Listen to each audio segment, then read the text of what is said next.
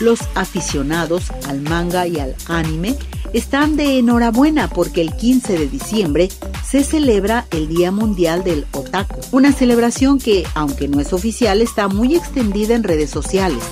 Son muchos los perfiles que rinden homenaje a los apasionados a la cultura japonesa y la celebración se está universalizando cada vez más. El término otaku se emplea para nombrar a una persona con aficiones relacionadas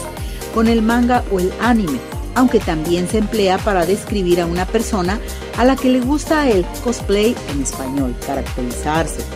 haciendo referencia a alguien a quien le gusta disfrazarse sobre todo de personajes relacionados con el mundo de los videojuegos o personajes de manga o anime. No obstante, un otaku tiene un significado un tanto peyorativo y se emplea popularmente en Japón para nombrar a una persona con aficiones obsesivas, una especie de friki, esta connotación proviene de la definición moderna de la palabra que popularizó Akio Nakamuri en la revista Manga Buriko en el año 1973.